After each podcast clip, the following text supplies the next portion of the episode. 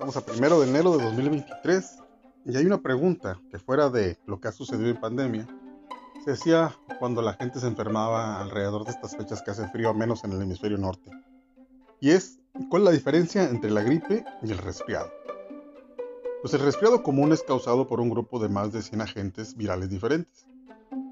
Estos generan una enfermedad caracterizada por el malestar general del cuerpo, dolor de cabeza, inflamación de la garganta y senos nasales así como estornudos, tos seca, sensación de cansancio, catarro y en ocasiones una fiebre no mayor a los 38 grados centígrados.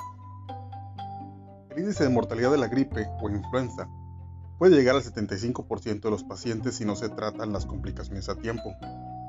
Como muestra, basta señalar que tan solo en los Estados Unidos provoca aproximadamente unas 10.000 a 40.000 eh, muertes al año.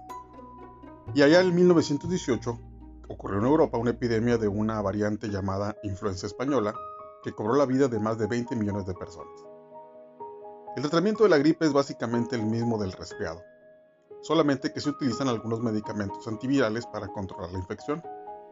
Debido a que los síntomas de ambas enfermedades son muy parecidos, se recomienda visitar al médico, así como vacunarse periódicamente, aunque cabe aclarar que el virus de la influenza muta aproximadamente cada dos años y por ende se recomienda un programa de vacunación bianual.